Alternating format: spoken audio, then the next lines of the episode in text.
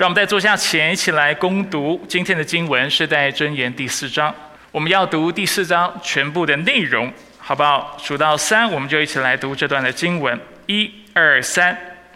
孩子们要听父亲的训诲，留心明白道理，因我给你们好的教导，不可离弃我的教诲。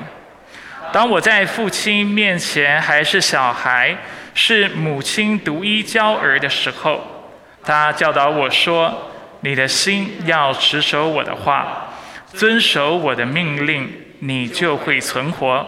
要获得智慧，要获得聪明，不可忘记，也不可偏离我口中的言语，不可离弃智慧，智慧就庇护你。要爱他，他就保护你。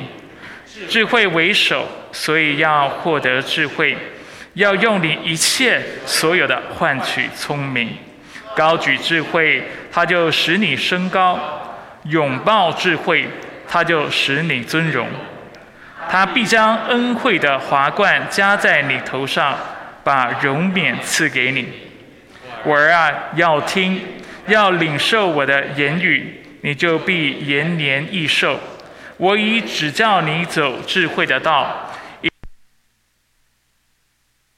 行走脚步没有阻碍，也不致跌倒。要持定训诲，不可放松，要谨守它，因为它是你的生命。不可行恶人的路，坏人的道，要躲避，不转离而去。他们若不行恶，使人跌倒，就难不安。邪恶当秉吃，以暴力，好像黎明的光，越照越明。得到幽暗，自己不知因何。留心听我的话，侧耳。他们偏离你的眼目，要到他们的就找到生。你要保守你心，因为生命的离开弯曲的口，转离你的两眼要向前看，要修平你脚上地稳固，不可偏左偏右。这是上帝的话，弟兄姐妹，请坐。我们再次低头来做个祷告。亲爱的天父上帝，在父亲节，我们要将一切的荣耀归给你，因为我们有一位爱我们的父亲，他在天上无时无刻的看顾我们，保护我们，而且持守为我们持守我们所得的产业。就我们将一切的荣耀归给你，因为每当我们自卑自怜、自以为无依无靠的时候，我们心中的圣灵就要发出不住的叹息，提醒我们，我们有一位我们可以向他呼求的阿巴父。感谢你，因为不论世人怎么说，你自己告诉我们，我们是被你所爱的。所珍贵的、所呵护的、所拣选的、所教养的，并且在你的带领之下，主，我们终有一天要进入你的同在，与你同享你的言行，得蒙你的应许和祝福。所以，主，也许世人看我们是癫狂，也许世人会嗤笑我们，但我们知道，我们诚然蒙福。因为我们有在天上的阿爸父，愿一切的荣耀归给你，也愿今天的信息能够讨你喜悦，也求你教导我们，使我们作为在世的父母知道如何教养我们的子女。所有的荣耀都归给你。以上的祷告是奉靠耶稣基督的圣名求，阿门。什么是艺术？大家知道怎么界定艺术吗？或者谈到艺术的时候，你有什么样的理解？艺术的对比就是非黑即白，某种程度上来说，有的人看到事情、看到事物，他只看到两种颜色，不是黑色，就是白色。当然，圣经在一些教导上是非常清楚的，的确是非黑即白的。但是艺术是什么？许多有艺术眼光的人，当他在看待色彩的时候，他知道黑色和白色中间。有七彩的颜色，有红橙黄绿蓝靛紫，甚至在不同的组合之下，它会产生不同的色彩。这叫做艺术。他在用色彩的事上，他可以看到灰阶，也可以看到光谱。他知道怎么样借着不同颜色的组合，呈现一幅美丽的画面。借着不同的线条，来引导人进入一种超然的状态和存在。这是艺术，音乐也是艺术。从一个 C 哆的音到下一个 C 的音哆，我们可以分成五个音，我们称为五声音阶；又可以分成七个音，就是我们一般所知道的哆来咪发嗦拉提哆。那当然，我们也可以把它分成就是十二个啊，就是或者是所谓的半音音阶，一共有十二个音。那这是艺术，那艺术家会知道在这些的音符当中如何选择来制造音乐的张力，来让音乐得到解决，就是张力的解决，使它呈现一幅啊，或者是啊，就是一段美好的旋律，这是艺术。还有什么事情是艺术？烹饪是艺术，这是我不具备的能力。烹饪的艺术是什么？就是大家都手中都有同样的食材。但是有人就知道怎么使用这食材，把它放在一起，让它成为一道好吃的料理。同样的食材给我，我大概会把它搞得一塌糊涂，因为我没有烹饪的艺术天分。生活是一种艺术，从出生到死，你其实有很多的选择，中间你要怎么过你的生活，要怎么样有智慧的来安排你的时间，这是艺术。从睡眠到工作，两者之间，或者是在不断的交替的。这个过程当中，怎么样去安排你的时间？要四十五分钟工作，十五分钟休息，还是工作三个小时，休息小时？这是我们的选择，这是我们的智慧。怎么运用我们的时间？这是艺术。信仰是一种艺术，或者是用箴言的方式来表达，它是智慧。箴言有两句非常有名的经文，它为我们呈现了这样的一个张力。让我们看到信仰生活确实是一种艺术。我们来看箴言二十六章第四节到第五节。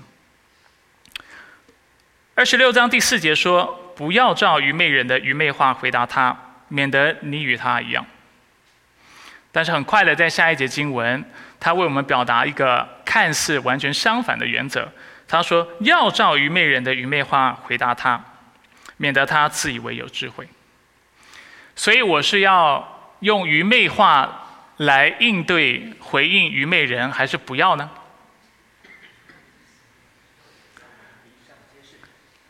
以上皆是。当然，就是这经文要解，有很多方法可以解。啊，其中的方式是借由两句话的后半段的话来看到什么时候、什么场合你要用愚昧话，什么时候不要。你不要变得跟他一样。对不对？不要变成愚昧人，那这样的回应方式是不恰当的。但是有些时候，你又需要基于爱的缘故，让人知道他现在在过一个愚昧、背离上帝的生活，所以你也要提醒他，免得他自以为他自己已经得着智慧，却不知道真正的智慧在耶稣基督里，是吗？但是我们必须说，在这两者之间有很多的可能性，有很多的选择，而这就是智慧的所在。那教养也是一门艺术，也是急需智慧的。那在今天的信息当中呢，我不敢说我能够把这个教养的艺术都传达给大家，因为首先我自己并没有那么有智慧在教养的事上。我跟大家一样，跟在座许多父母一样，我也还在学习。啊，但是我知道，啊，圣经为我们提供了许多的原则。使得我们能够借着这些原则，还有这些原则的应用，使我们成为更有智慧的家长。而这就是我在今天父亲节想要跟大家分享的。当然，这些原则是适用于父母双方的，不仅是给父亲或对父亲来说是适用的。那对于我们在座呃，就是单亲呃，不是单亲单身的弟兄姐妹，今天很内容也是适用于我们的，因为我们也可以借着今天的经文看到我们自己在被教养的事上，我们有什么样的需要，什么样的缺乏，而且让我们在这个过程当中呢，啊，看到我们需要更多的依靠神，借此来得到。就是我们在教养过程或被教养的过程当中，啊，所遇到的匮乏或或欠缺，让上帝的话语能够补足这些欠缺，使我们在基督里能够不断的成圣，有基督的样式。所以今天的信息我们要来谈两个部分。首先谈到真言，所以我们今天主要是从真言来看教养哈，不是从整本圣经啊。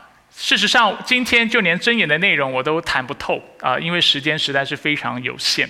所以我们今天会从真言来看到真言对教养的预设，然后我们之后会谈谈到三个教养的原则。我们先来看第一个预设。箴言第一个预设是什么呢？首先，箴言第一个预设是孩童是需要教养的。你有孩子，他需要教养，你可以称他为小天使。我不介意，但是你需要意识到，就箴言的描述来说，孩子是愚昧的，这是圣经自己的话。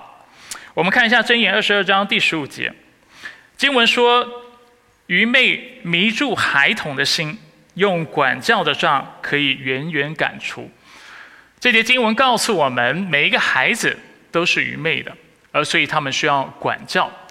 那今天我们没有机会更多去谈管教的杖的意思。欢迎大家参加我和 Tiffany 姐妹要开的这个呃亲子的工作坊，我们再更深来讨论啊。所以今天你想要听我跟大家分享是否可以体罚，或者是要体罚，什么体罚是适当的，什么不适当、不恰当？今天我没有办法做那么深的解释和分享啊，但是我我认为圣经在这方面是有蛮清楚的教导的。啊，当然也有一些的范围、一些的空间是我们可以去探索的。那这个部分就请大家自己写下来，等到之后我跟 Tiffany 姐妹一起开课的时候，你可以问 Tiffany 姐妹。当然开玩笑哈，我们会一起来回应这样的问题。我们现在思考“愚昧”这个词的意思，“愚昧”这个词在箴言当中出现二十三次。在我们的华语或者是我们的语境之下，当我们谈到愚昧的时候，我们很容易联想的是一个人不聪明，对不对？谈到是他智性上的匮乏，我们说他是愚昧的。但是在箴言，愚昧特别指的是道德上的愚昧，道德上的败坏，特别是在说一个人他是没有办法分辨是非、分辨善恶的时候，我们说他是愚昧人。那箴言怎么样描述愚昧人呢？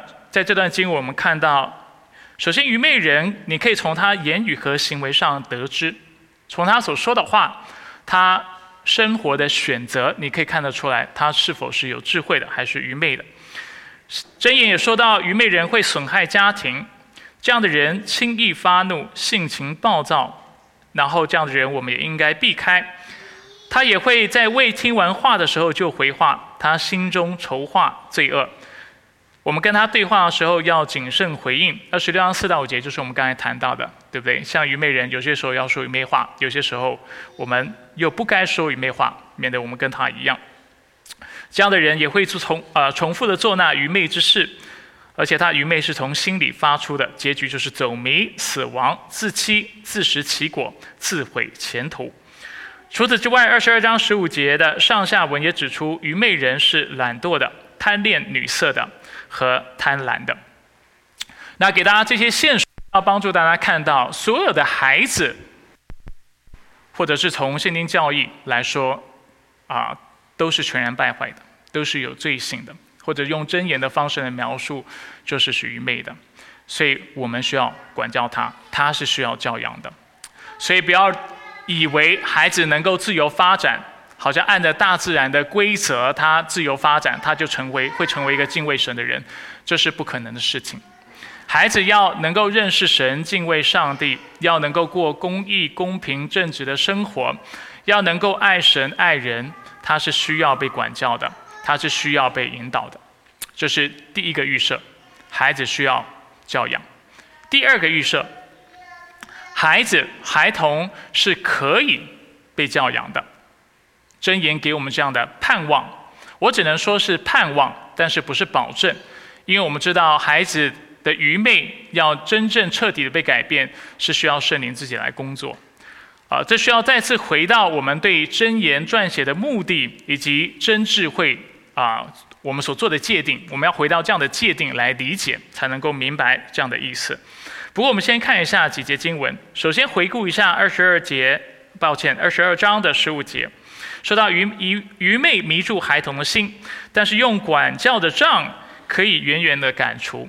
换句话说，虽然愚昧是由心发出，但是孩子的愚昧的确是可以透过一些外在的这样的管教来得到，可能是遏制或者得到帮助，或者我们也可以说，既然这是圣经所教导的方式，圣灵或上帝肯定也会用他启示的方式来做工。啊，这是我们对上帝的信心。当我们按照上帝的原则来教养的时候，我们同时是相信上帝的主权和大能，相信上帝会借着这些方法介入，进入到我们孩子的生命当中来改变他们。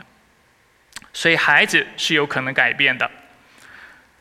二十二章第六节说：“教导或教养，抱歉，孩童走当行的道，就是到老他也不偏离。”等一下会为大家做更完整的解释。我们先来看“教养”一词在原文的意思。“教养”一词在原文当中是 “hanak”，它其实在圣经当中以及在原文当中主要的用法是 “dedication”，跟我们一般的理解不太一样。因为我们一般谈到教养，英文会说 “train up your child”，啊，但是其实在原文当中呢，它最主要使用方式是 “dedication”，它是用于。新屋落成，还有圣殿的启用，它是奉献的意思，或者是供奉的意思。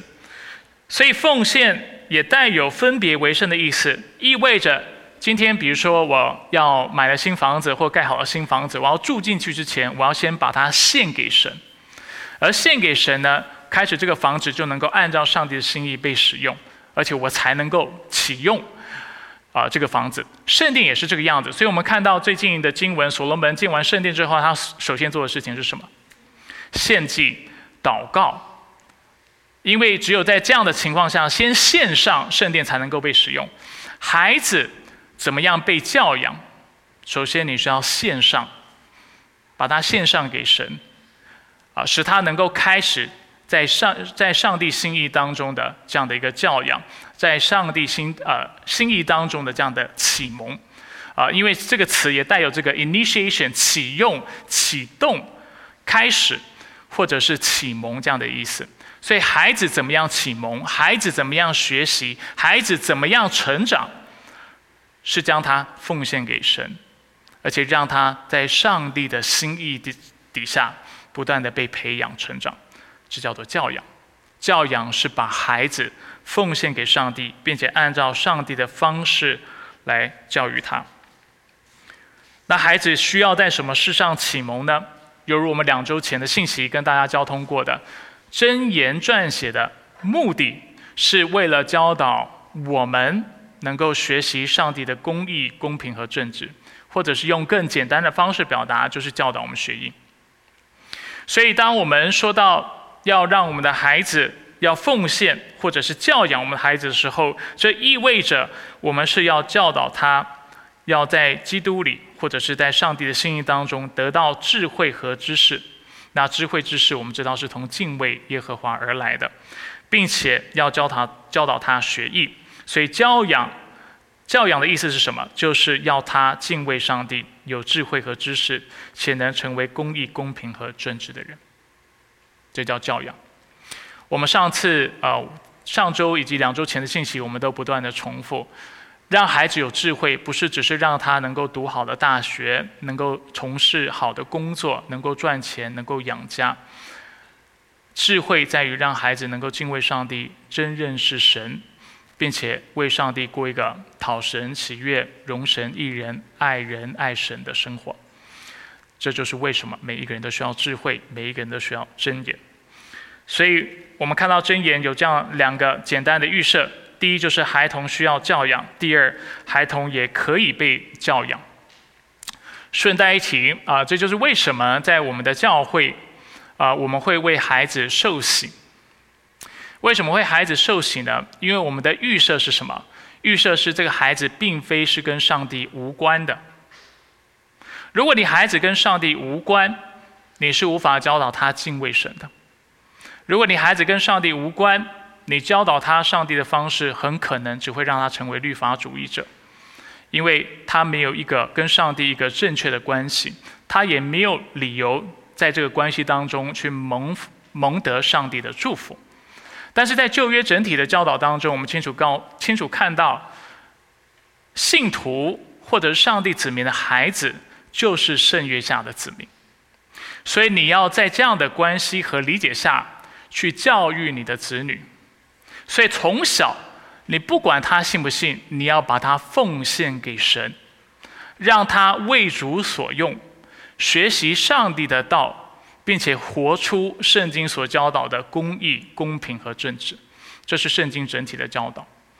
啊，所以要提醒在座的弟兄姐妹，你的孩子需要教养。而且是需要信仰上的教养，不要预设你的孩子是跟神无关的，他可能还没有重生，还没有从新得救，但是他是圣约下的子民，因为你的缘故，所以他跟神是有关的。而你的职责就是在在他长大成年之前，要尽可能的把上帝的话语传讲给他，告诉他，并且教导他上帝的旨意是什么，教他怎么祷告，怎么样读经。怎么样安息？怎么样啊灵修？怎么样侍奉？怎么样为上帝分别为圣自己的生活？要教他一个信徒该有的生活。当然，在这个过程当中，我们祈求圣灵在孩子心中做工，使他不止跟上帝有这个约的关系，但是有这个圣灵重生的关系，重生得救的关系。啊，所以这一点是非常重要的。这也是真言的预设。真言的预设不是你不要教导你孩子，或者是把他当成与神无关的人来教养他。真言的预设是把他当成跟上帝有约的，就是圣约下的百姓来教导他。他需要敬畏神，他需要按照上帝的律法而活，这是理所当然的。这是这两个预设，我们要特别留意。孩子需要教养，也可以被教养。接下来我们来谈一下教养的原则。第一个原则要适性扬才，要按照孩子的特征特色，你来教育他。我们再次看箴言二十二章第六节怎么说？二十二章六节说：“教养孩童走当行的道，就是到老，他也不偏离。”我们看一下，如果我们把它从原文直接翻译过来，应当怎么翻译？因为我觉得和合本的翻译稍微有一点不准确。英文的翻译是 "Train up a child according to his way, even when he is old, he will not depart from it." 如果我们把这句话翻成中文，不论是从啊这个刚才所讲的这英文的翻译，或者是把它从原文直接翻过来，可以翻译为教养孩童。怎么教养？要照着他的道路，就是到老他也不偏离。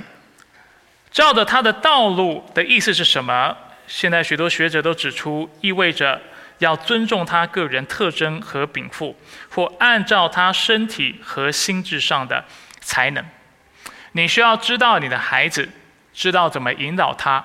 每一个孩子的个性不同，他的啊能力不同。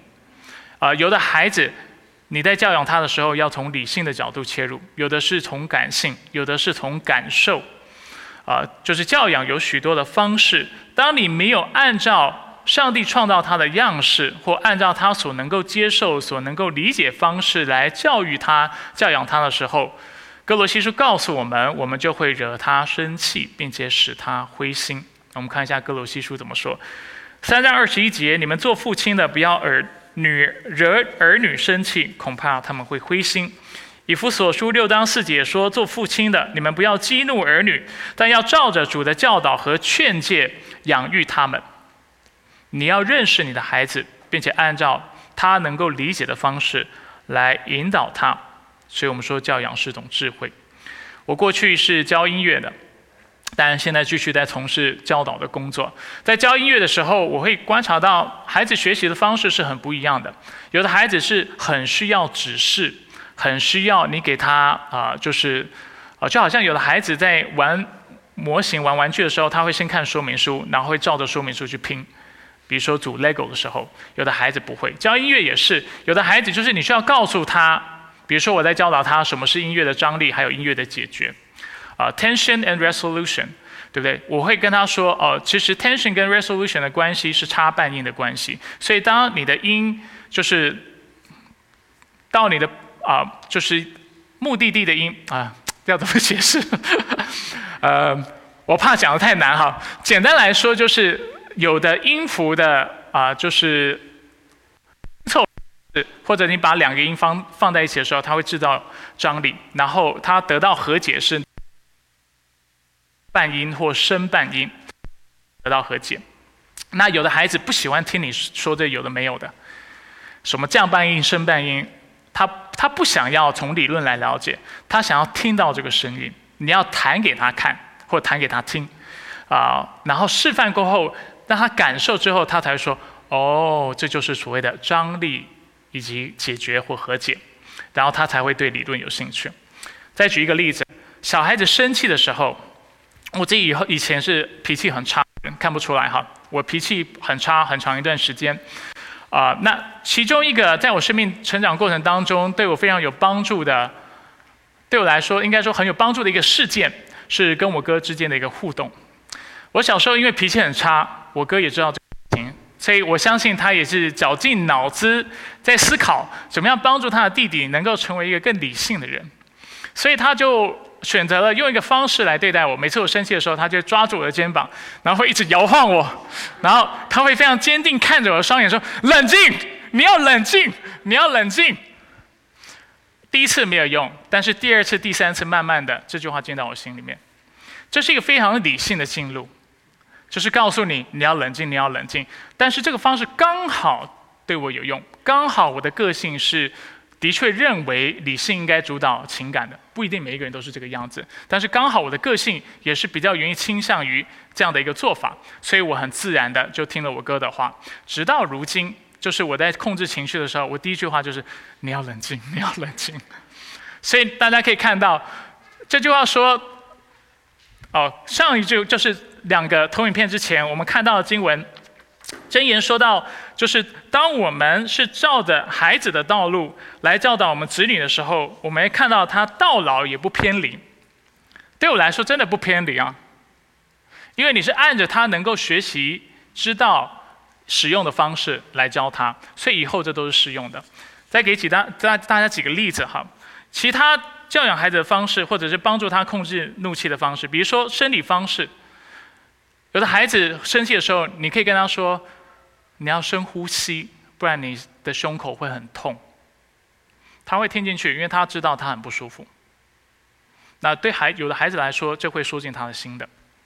又或者有的孩子不是从感受，但从感性的切入方式，就是你是不是很生气？呃，就是你是不是觉得被误会，或者是你是不是觉得很难过，所以你才会生气？就是你用同理的方式跟他对话，他有时候啊就会因为这样而听进去你说的话。啊，有的时候我也会跟我的孩子说：“你是不是希望爸爸现在不要跟你说话？”就是给孩子空间，对吧？那他可能会说：“好，给我一点空间。”或者是他说：“我孩子通常我这么说，他说好，对我不要跟你说话。”那这其实是一个。迹象啊，对不对？而且我也尊重他的表达，尊重他的空间。他需要空间，我给他空间。空间，但这个事情事情之后一定要沟通的。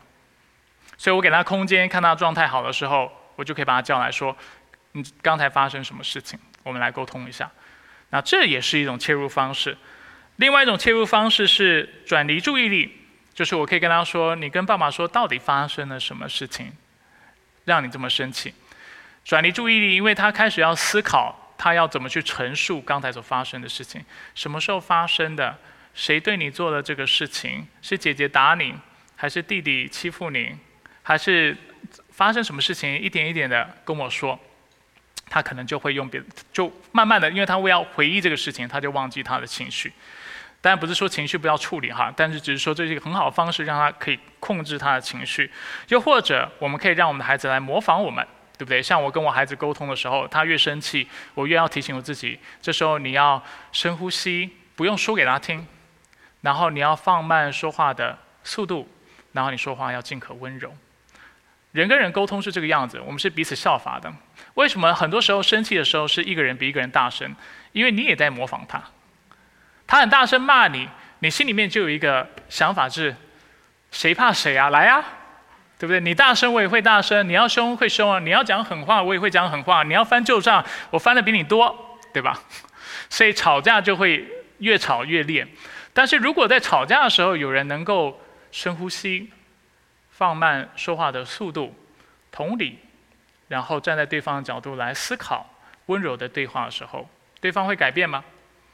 吵不起来，对吧？拍掌也是需要两只手的，吵架也需要两个人的。如果你选择不吵架，就不会发生吵架这个事情。教养也是这个方式，这就叫做适性扬才、因材施教或因性扬才。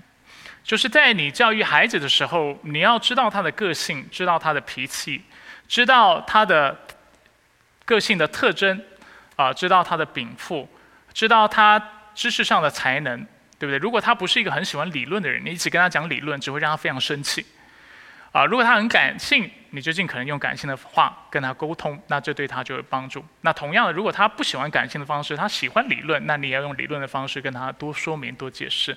总之，要按照孩子的道，依照孩子的道来教养他，到老他也不偏离，因为他会真正学会智慧，学会这个功课。有的孩子从今以后会记得，生气的时候他要深呼吸，不然他心会痛。他不会一直出现“你要冷静，你要冷静”，我会出现“你要冷静，你要冷静”，因为这是我的个性，这是我的思维模式。有的孩子是呃需要被同理的，所以他会去探索为什么我生气，我是不是委屈，受到不公平的待遇。或者是有的孩子是非常在在意公益的，他一定要把事情理清楚。那在意公益的孩子，你就不要跟他啊，就是打这个啊，中年轻人术语叫打哈哈哈，就是说不认真来看待他的表达，然后就说啊，或者是觉得这些细节都不重要。如果孩子真的很重意细节，你也需要在细节上面跟他对话，来帮助他理解，那这对他就会很大的帮助。所以是第一个原则。第二个原则，通过孩子的言行来辨别教养的需要。通过孩子的言行来辨别教养的需要。我们刚才已经谈到，愚昧人会在言行上显出他的愚昧。箴言十三章第十六节说：“通达人都凭知识行事，愚昧人张扬自己的愚昧。”所以有智慧的人，你看他做事的方式，你就知道他是有智慧的。愚昧的人。他的愚昧会张扬出来，他不说，你都看得出来。箴言十五章第二节：智慧人的舌头发知识，愚昧人的口吐出愚昧。所以他说的话，你会听得出来，他是愚昧的，或者是他是不公义的，他是邪恶的，他是不敬畏神的，他是不认识上帝的，等等。孩子也是如此。二十章十一节：孩童的行动或纯洁或正直，都以行为。显明自己，看得出来的。在我们教会当中，你会常听到我说：我们不要去预测人的动机。呃，如果要去判断人心理或指引人心中的想法，最好的方式是透过他有说的话。当然，有些时候没说的话也是一种表征哈。但是透过他说的话，他做的事情来分辨，不要去猜，就是他没说没做的，你就一直去猜，一直去猜。华人有些时候就很容易去。过度的去猜测人的动机，这是非常危险的。管教孩子也是，你过度猜测他的动机，他没做没说的事情，你硬是要把他灌在他头上，他会很受伤，他会生气、灰心、激怒、被激怒，对吧？就像我们刚才真呃，就是在新约的哥罗西书一幅所书看到的经文。同样的，我们在教养孩子的时候，也是透过他的言辞，透过他的行为来分辨他教养上的需要。所以基本上的应用有两个。第一，就是我要特别留意我孩子嘴巴通常说些什么。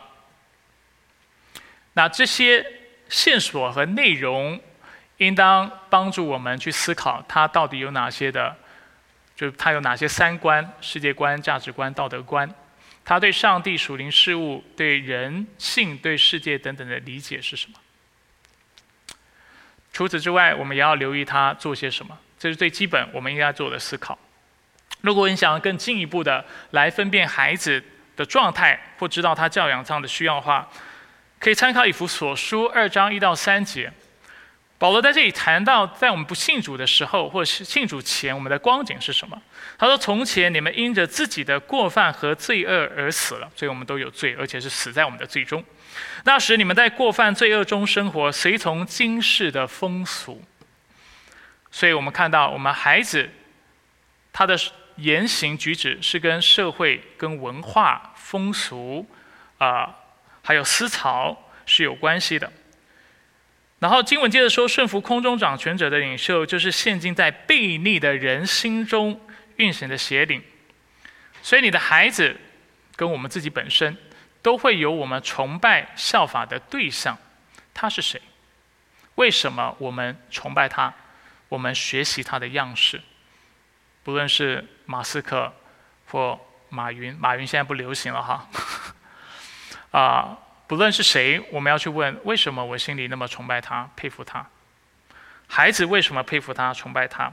再来讲到，我们从前也都在生活，都生活在他们当中，放纵肉体的私欲，随从肉体和心中的意念去做，和别人一样，生来就是该受惩罚的人。让我们看到，我们的孩子孩子的言行举止也反映他们心中的欲望和渴望。所以我们看下一个投影片。所以在进一步的思考，你可以问你孩子受到哪些文化风俗和思潮的影响。你能够用这样的观点来分析你孩子，你就做；不行也没有关系，不要灰心。你也可以学习，对不对？这里谈到资本主义、享乐主义、个人主义一堆主义是什么东西？不懂没有关系，你可以学习。学习之后可以帮助你去分辨孩子受到的影响是什么。你的孩子。是受到这个文化影响的，这是圣经说的，不要去怀疑这个事情。所以你需要去了解文化，你也需要去了解孩子的行为、言行举止反映了哪些文化。而越清楚，你就越知道怎么去教养他，怎么去引导他，怎么去帮助他。刚才也谈到他们是否有崇拜效法的对象，那你要去问他们为什么会崇拜效法这些人，他们心中的渴望是什么，他们要的是什么。在这里要有一点，有一点要留意啊，就是。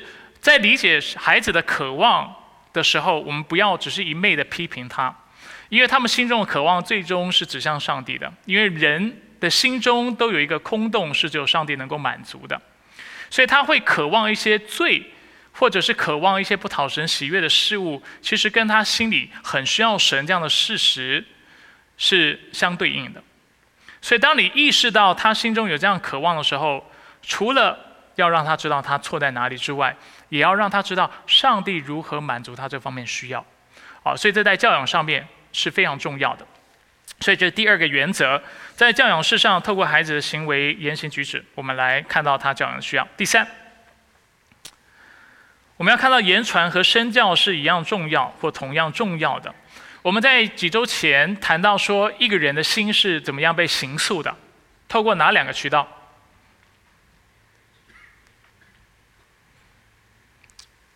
眼睛和耳朵，透过他看到和听到的事情，孩子需要言传，就是我们需要跟他说，他需要听到，他也需要看到上帝的话语，对不对？这就是我们当时看的经文所说的。我们回顾一下真言怎么说？真言四章二十到二十一节：我儿啊，要留心听我的话，侧耳听我的言语，不可使他们偏离你的眼目。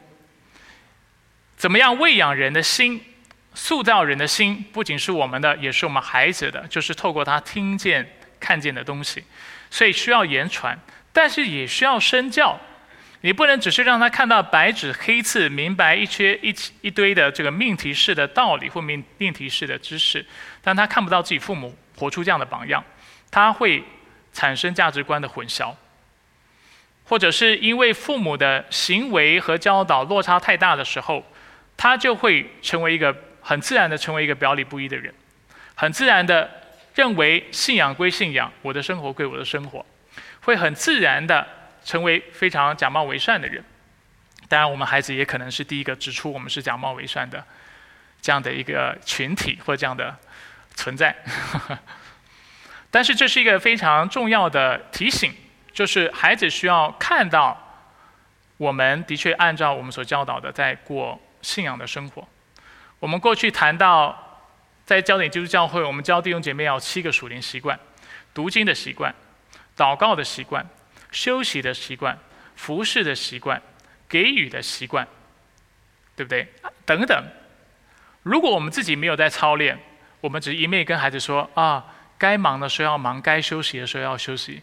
他可能看着我们说：“哦，或者他是还以为我们的样式就是已经是了。我们这种不平衡的生活就是一基督徒应该有的生活方式。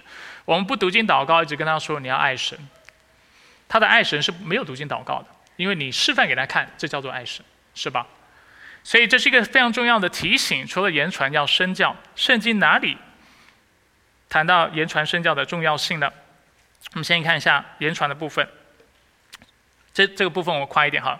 箴言一章八节，我儿要听你父亲的训诲，不可离弃你母亲的教诲。箴言二章一到五节，我儿你若领受我的言语，珍藏我的命令，留心听智慧，专心求聪明。你若求呃呼求明理。扬声求聪明，寻求他如寻找银子，搜搜寻他如搜寻宝藏，你就懂得敬畏耶和华，得以认识上帝。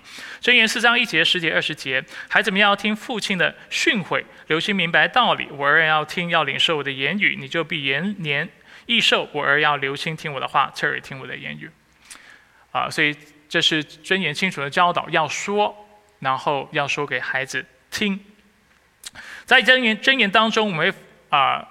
就是会发现有呃一个词是反复重复的，就是“训诲”这个词。“训诲”这个词在箴言当中是算是重复率最高的啊一个词之一。另外一个就是。责备，就是你要责备你的你的孩子，或者是你要责备愚昧人，啊，那第二个最常出现的是训诲。那我特别要让大家留意“训诲”这个词，因为在箴言里面，它是一个囊括性，英文叫做 catch all，囊括性的用词，它当中包含教导、教训、指责、纠正，啊，教导人学艺所有的概念。它很像提摩太后书所说的三章十六到十七节。说到圣经的功用，或圣经的有些时候会说它的属性，但是更多是功用。圣经都是上帝所漠视的，于教训、督责、使人归正、教导人学艺都是有益的，教属神的人得以完全预备行各样的善事。所以训诲的意思就是他有教训，就是使你使无知的人能够得智慧，使你不知道到知道。他有啊这个督责的功用。啊，或者是我们所谓的指责、责备，它会让你知道你是错的。它有纠正的功用，或者所说呃所说的使人归正，所以是不对的，你知道怎么做对的。所以教养是这个样子，对不对？你不能只是告诉你的孩子说你不该做什么事情，你需要告诉他该做什么事情。你只是告诉他不该做，他只会啊，他的世界观、价值观只会被你解构。他只会崩溃，他只会灰心，因为他觉得他做什么都不对，但是他没有从父母那里听到，那我该怎么做？不该打我的哥哥弟弟，打其他人，那我应该怎么做？你要保护他，你要为他祷告，你要怎么样啊？成为他的祝福和朋友，其中有哪些的行径，对不对？像啊，我的孩子，不讲哪一个，太敏感。嗯，最近呃就被他的同学揍了一拳，然后他非常生气。我问他你有没有你要不要原谅他？他说不要。对，那在啊引导之下，我就需要教导他，对不对？一方面他不应该记仇记恨，但另外一方面他需要原谅，并且学会为仇敌祷告。所以我就带他一起为打他的那个人祷告。不知道他有没有？他了不了解我在做的事情，也不知道他这个事情有没有进入他的心里，但这就是管教教养，啊，使得孩子能够啊活出按照上帝的公义圣洁来过生活。所以除了指出他的错误之外，你要清楚的告诉他你可以怎么做，或你该怎么做，不然孩子会非常灰心，因为没有任何的指引。最后教导人学艺，信仰是要活出来的，是要实践的。我常说，在圣经当中讲到义，更多谈到是义行，行公义，好怜悯，啊，所以公义是行出来的。教导人学艺是教导孩子实际的怎么样活出基督徒的生活，过那容神一人的生活。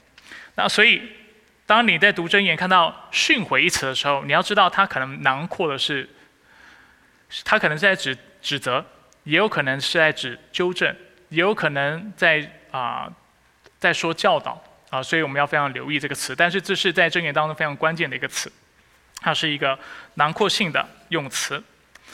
好，这是身教啊言教的部分。所以我们都知道言教很是重要的，在圣经的教导和。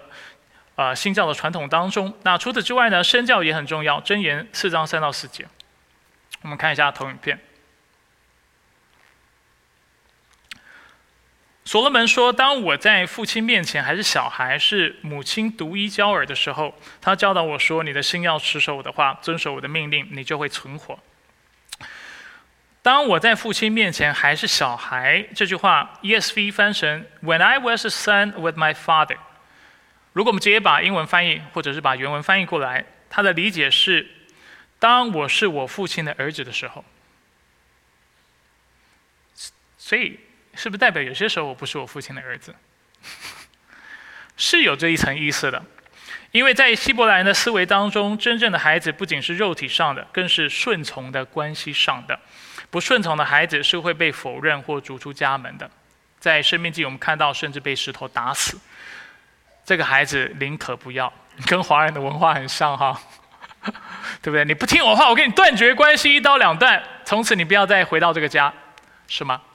希伯来人的华人读圣经比啊，就是西方人还要有优势的地方在于，我们对希伯来人的文化可能会比他们了解更深，对这个荣誉羞辱的文化。啊，对这当中的一些的传统，对献祭礼仪的重视，孝敬父母的教导等等，华人某种程度上是比西方人还要了解或更靠近希伯来人想法。不是说我们的理解都正确哈，我们也有一很多需要被修正的地方，但是在于一些文化的啊元素上面是蛮靠近希伯来人的。同样的，对希伯来人来说也是这个样子。所以，七十是一本，就是旧约圣经的希腊译本。啊，是在第一世纪非常普遍的译本，在耶稣的时期，许多时候你看到使徒在引用圣经的时候，他引用的不是希伯来文的圣经，而是引用其实是一本希腊文的圣经。在翻这节经文的时候，他直接翻“我过去也是顺服父亲的儿子”，他直接加上“顺服”两个字。所以换句话说，所罗门的意思是什么？他的意思就是，我过去也是个顺服的儿子。我过去是顺服儿子的时候，我的父亲跟我这样说，我把他的话放在我的心上。意思就是说，今天我跟你讲的话，是从我过去所学习的经验，还有从我的榜样在教导你的。我也是这样过来的，我也是这样学习的，我也是那顺服的孩子。所以今天你也要顺服。所以这让我们看到，这信仰的传承是以身作则的，是由生命而发出的。对不对？是我做，所以你跟着我一起这样做。所以所罗门让我们看到，我们需要成为孩子的榜样。如果我们希望孩子过敬虔、公义、公平、正直、敬畏上帝的生活，我们自己需要过这样的生活。如果我们生活是没有智慧的，那我们的孩子就看不到这样的榜样，就无法成为这样的人。但是除了看到我们的榜样之外，我们也应当在我们的言语上。我们所说的话，做我们孩子的榜样，这是我们容易啊，就是忽视的。除了我们以身作则之外，我们说的话也是一种示范，因为孩子也在听。你平常抱不抱怨？会不会八卦？会不会讲传言？喜不喜欢说谎？或者是喜欢讲似是而非的话？孩子都听在耳里，对他来说，这就是说话的艺术，说话的技巧，说话的方式。你会说的，他就会说；你骂脏话，他也会骂脏话，对不对？你说话是比较大声的，他说话会大声。然后呃，我们常在夫妻当中看到孩子会模仿妈妈或爸爸去讲自己的配偶，对不对？那为什么？因为孩子常听到你这样去描述你的配偶，所以他也跟着就，呃，就是学习了这样的方式。那我自己就花了一点时间，啊，昨天就把箴言翻了一遍，把所有智慧人和愚昧人会说的话都把它找出来。那这是我列出的清单。所以智慧人要说什么话？我们要在话语上做什么样的示范？聪明、智慧和知识是最重要的。那这个部分我就不列出来，因为太多了，列不完。除此之外呢，箴言讲到我们对孩子要说什么？要训诲，要训言。我刚才讲到训诲包括这一切哈，训诲、训言、教诲、责备、指示、命令、劝劝诫、教导、纠正、道理、诫命、箴言、律法。总之就是，啊，教训、督责、使人归正、教导人学艺的一切的道理，这要从我们话嘴巴说出来。除此之外，在各样场合。要谈尊贵的事、正直的事和正直话、真理、公义、真话、诚实、良言、劝言、祈祷、圣言、甜言、美言、恩言。啊，所以总之，我们在我们的舌头、我们的话语上要示范金钱的样式。相反的，愚昧人口里会说哪些话呢？我也列出了清单，做了一个整理。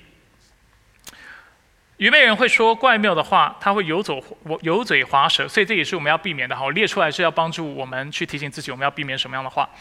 怪谬、油嘴滑舌、弯曲、撒谎、说谎、谎言、欺骗、虚谎和虚假、散播纷争、谄媚、巧言、邪恶、奸诈、骄傲、狂妄、恶道和怪谬、喧嚷、愚妄。诽谤、假见证、浮躁、愚昧、恶言、造谣、传话、泄露机密、口无遮拦、讥笑、喋喋不休、争吵、争端、嘲笑、自夸、咒骂父母、诡诈、奸恶、掩饰、虚假的甜言蜜语和急躁。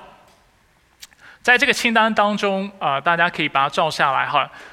最多被重复的其实是撒谎、说谎、谎言，其实都都是一样的概念，对吧？只是他用不同的词表达，撒谎、说谎、谎言、欺骗、虚谎、虚假，还有其实还有假见证，其实都是非常靠近的概念。所以这是真言最在意。为什么？因为真言最在意真理被扭曲，或者是真理被忽视，或者不讲真理的状况，这是真言最在意的事情。所以任何扭曲真理或不讲真理的状况，是我们一定要规避的。所以这也让我们看到，为这是为什么。箴言非常强调我们要做那诚实人，那这也是对我们在座做父母的非常重要的提醒。我们所说的话是真理吗？还是是虚谎？不要觉得真理只是说你讲圣经的话是真理，不讲圣经的话是虚谎的话。如果你告诉你孩子你要读书才会有未来，才会有成就，这可能就已经开始在不靠近真理的边缘了。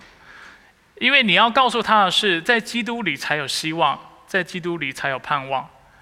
如果你告诉他你要赚多少钱，你的未来才怎么样怎么样怎么样，这可能是虚谎的话，所以要非常留意啊。当我说要诚实讲真理的时候，我不是只是告诉你，或者是箴言，不是只是在提醒我们要讲上帝的话语，当然，而且要诚实为人，当然，但是同时在提醒我们很多的价值观、世界观、道德观是需要被纠正的。当我们不按照圣经整体的教导来传。在教养子女的时候，我们是在做假见证的，我们是在为错误的观念、错误的世界观、道德观在做见证的。我们在告诉他一些的谎言，然后要他敬拜这些偶像。你的学业、你的成绩、你的外貌、你的工作、你要赚多少钱等等，那这都是虚谎的话，这是我们应当避免的。你重视什么，你孩子就重视什么。你重视赚钱，你孩子以后会很重视赚钱，甚至成为一个成功的商人。某种意义上，你成功了，但是你也成功了，让他远离上帝了。所以，这是我们要非常留意、非常谨慎的地方。不说虚谎，啊，撒不去撒谎，不去欺骗，说虚假的话，但是要做那见证。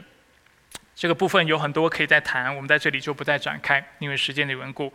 总之，我们需要言传，也需要身教。所以我们来复习，我们今天到底谈了哪些的重点？今天谈到教养的预设，我们的孩子需要教养，你我也需要教养，直到如今，这也是一个很重要的提醒。然后我们在基督里，作为上帝的子民，在圣灵的光照下，我们是有被教养的盼望。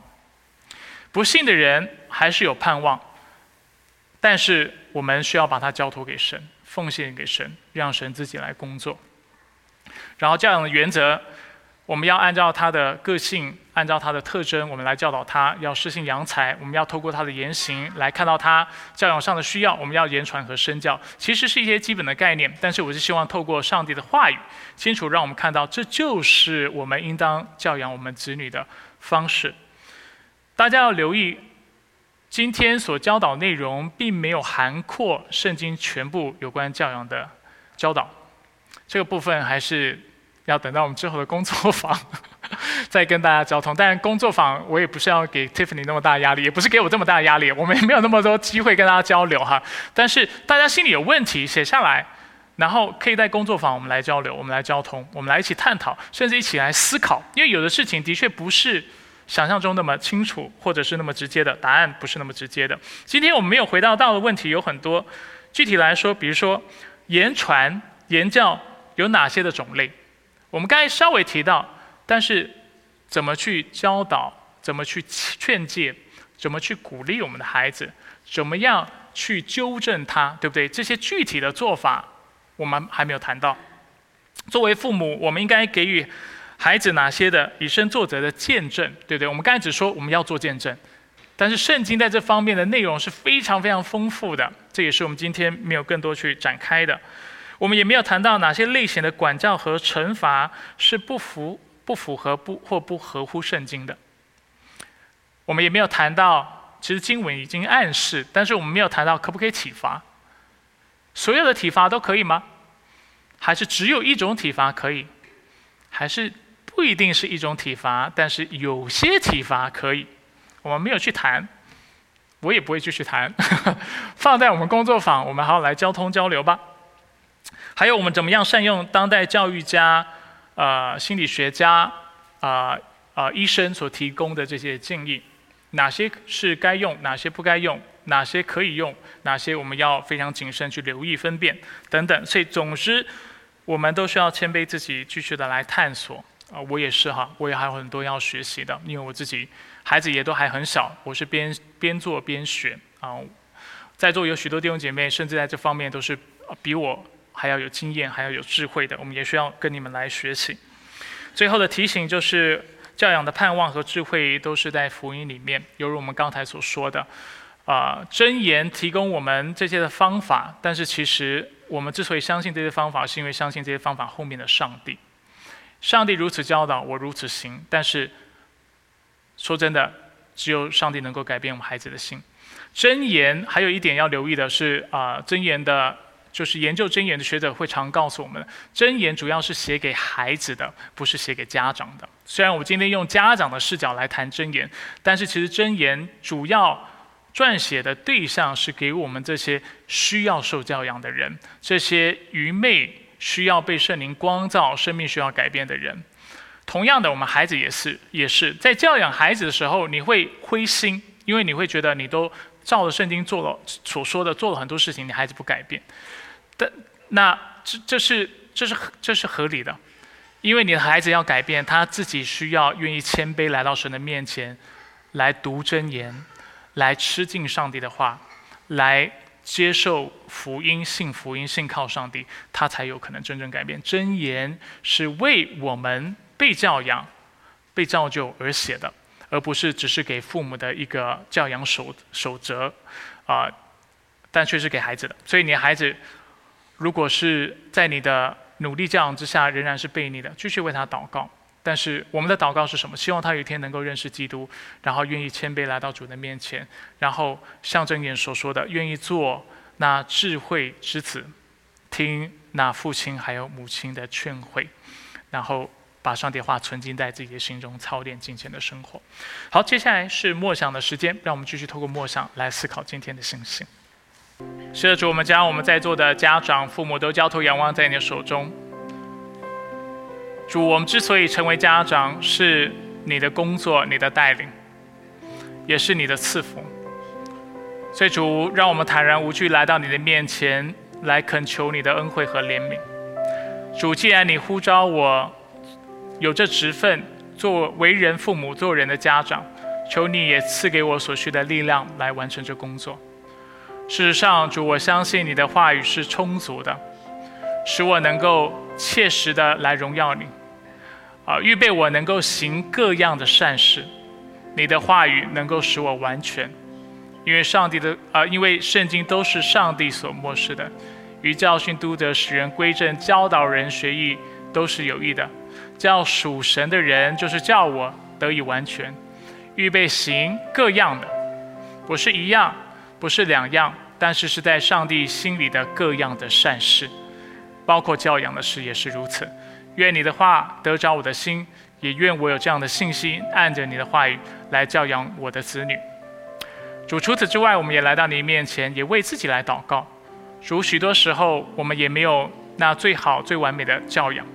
事实上，每一个人或多或少都是在破碎的，或者是不充足的教养当中成长的。